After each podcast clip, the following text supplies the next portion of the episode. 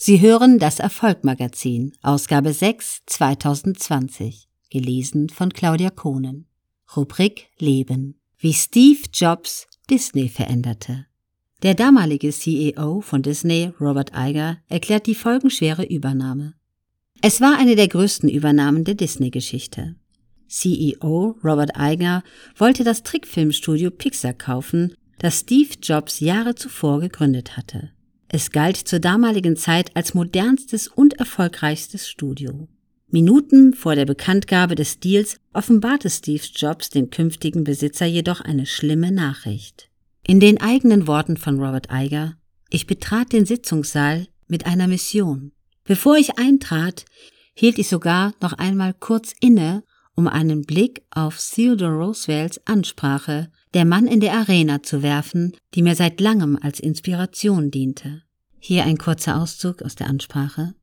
Es ist nicht der Kritiker, der zählt, nicht der Mann, der darauf deutet, wie der Starke stolpert oder wo derjenige, der Taten vollbringt, es hätte besser machen können. Die Anerkennung gebührt dem Mann, der gerade in der Arena steht und dessen Gesicht von Staub, Schweiß und Blut verschmiert ist. Auszug Ende.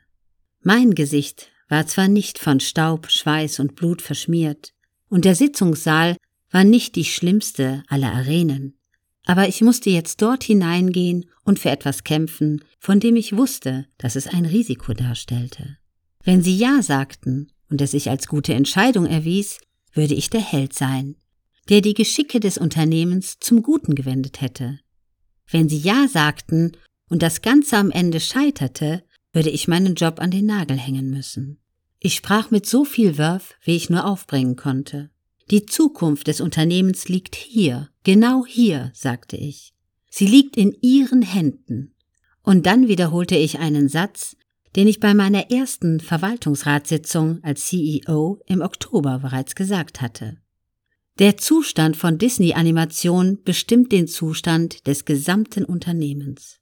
Das galt 1937 für Schneewittchen und die sieben Zwerge und im Jahr 1994 für Der König der Löwen.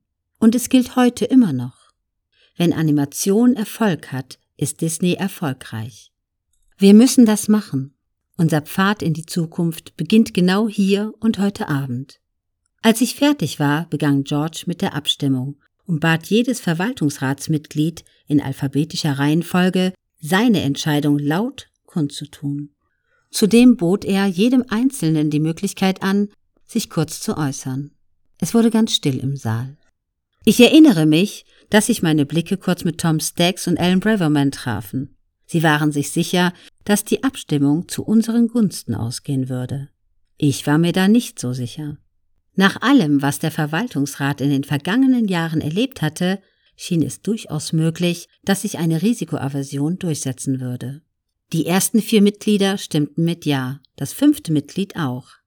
Allerdings mit der Ergänzung, er würde der Übernahmen nur aus Gründen meiner Unterstützung zustimmen.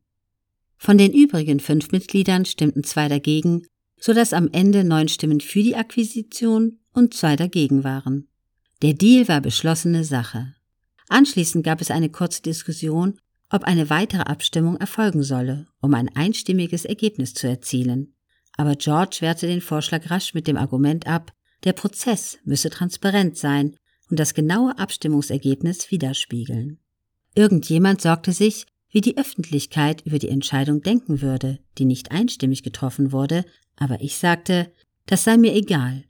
Alles, was die Öffentlichkeit wissen musste, war, dass der Verwaltungsrat die Akquisition abgesegnet hatte. Die Einzelheiten der Abstimmung mussten nicht veröffentlicht werden, und falls irgendjemand fragen sollte, ob sie einstimmig getroffen wurde, sollten wir die Wahrheit sagen. Jahre später gestand Michael mir gegenüber ein, er habe sich geirrt, was Pixar betraf. Ich fand das sehr anständig von ihm.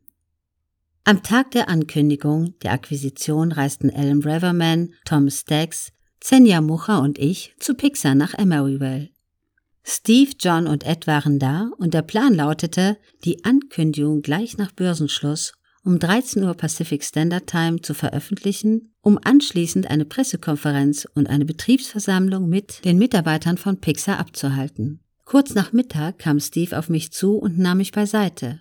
Lassen Sie uns einen Spaziergang machen, sagte er. Ich wusste, dass Steve gerne ausgedehnte Wanderungen unternahm, oft in Begleitung von Freunden oder Kollegen, aber ich war überrascht, dass er mich ausgerechnet jetzt darum bat und auch etwas alarmiert. Ich wandte mich an Tom und fragte ihn, was Steve seiner Meinung nach von mir wollen könnte. Wir waren uns einig, dass er entweder einen Rückzieher machen oder Nachforderungen stellen wollte. Als ich mit Steve das Gebäude verließ, blickte ich auf die Uhr. Es war 12.15 Uhr. Wir spazierten eine Weile und dann setzten wir uns auf eine Bank, mitten in Pixars wunderschönem gepflegten Gartengelände. Steve legte mir von hinten seinen Arm auf die Schulter, was ich als eine schöne, unerwartete Geste empfand. Dann sagte er, ich werde Ihnen jetzt etwas sagen, das nur Loreen, seine Frau, und meine Ärzte wissen. Er bat mich um absolute Verschwiegenheit, und dann offenbarte er mir, seine Krebserkrankung sei erneut ausgebrochen. Jahre zuvor hatte man bei ihm eine seltene Form von Bauchspeicheldrüsenkrebs diagnostiziert und nach einer Operation hatte er verkündet, er sei komplett geheilt. Nun war der Krebs zurück. Steve, warum erzählen Sie mir das? fragte ich. Und warum gerade jetzt? Ich werde Ihr größter Aktionär und ein Mitglied Ihres Verwaltungsrats werden, sagte er. Ich finde, angesichts dieser Nachrichten schulde ich Ihnen das Recht, aus dem Deal auszusteigen. Ich blickte erneut auf meine Uhr. Es war 12.30 Uhr, knapp 30 Minuten vor der Bekanntgabe der Akquisition.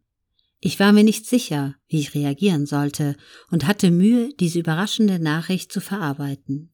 Dabei fragte ich mich auch, ob damit irgendwelche Offenlegungspflichten verbunden waren. Musste ich unseren Verwaltungsrat einweihen? Konnte ich unser Chefjustiziar dazu befragen?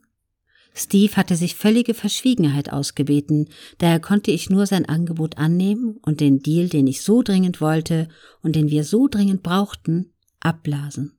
Schließlich sagte ich, Steve, in weniger als 30 Minuten verkünden wir einen Deal über mehr als sieben Milliarden Dollar. Was soll ich meinen Verwaltungsrat sagen? Dass ich kalte Füße bekommen habe? Steve antwortete, ich solle die Schuld auf ihn schieben. Dann fragte ich, gibt es noch irgendwas, was ich darüber wissen sollte? Helfen Sie mir, eine Entscheidung zu treffen.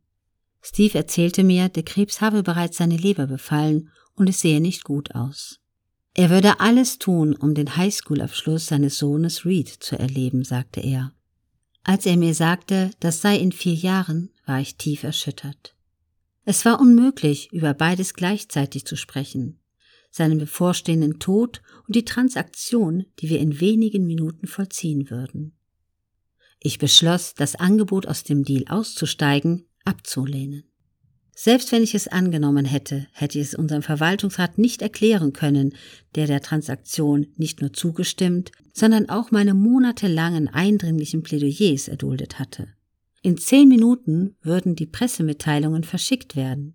Ich hatte keine Ahnung, ob ich das Richtige tat, aber ich kalkulierte in Windeseile, dass Steve für die Transaktion an sich nicht von ausschlaggebender Bedeutung war auch wenn er für mich überaus wichtig war. Schweigend kehrten wir zum Atrium zurück. Später sprach ich mit Alan Braverman, dem ich vertraute wie einem leiblichen Bruder, und weihte ihn ein. Er unterstützte meine Entscheidung, was eine große Erleichterung für mich war. Abends weihte ich auch Willow ein. Willow kannte Steve seit vielen Jahren, lange, bevor ich ihn kennenlernte. Und anstatt auf einen ganz großen Moment in meiner ersten Zeit als CEO anzustoßen, weinten wir beide über Steves Nachricht. Egal, was er mir gesagt hatte und wie entschlossen er gegen seine Krebserkrankung ankämpfen wollte, graute uns vor dem, was ihm bevorstand. Der Pixar-Deal wurde um 13.05 Uhr bekannt gegeben. Nachdem Steve und ich mit der Presse gesprochen hatten, standen wir mit John und Ed auf einer Plattform in dem riesen Pixar-Atrium vor fast 1000 Pixar-Mitarbeitern. Bevor ich das Wort ergriff, überreichte mir jemand eine Luxorlampe als Andenken an diesen Moment. Spontan bedankte ich mich bei der Belegschaft und sagte ihnen, sie würde von nun an unser Disney-Schloss beleuchten.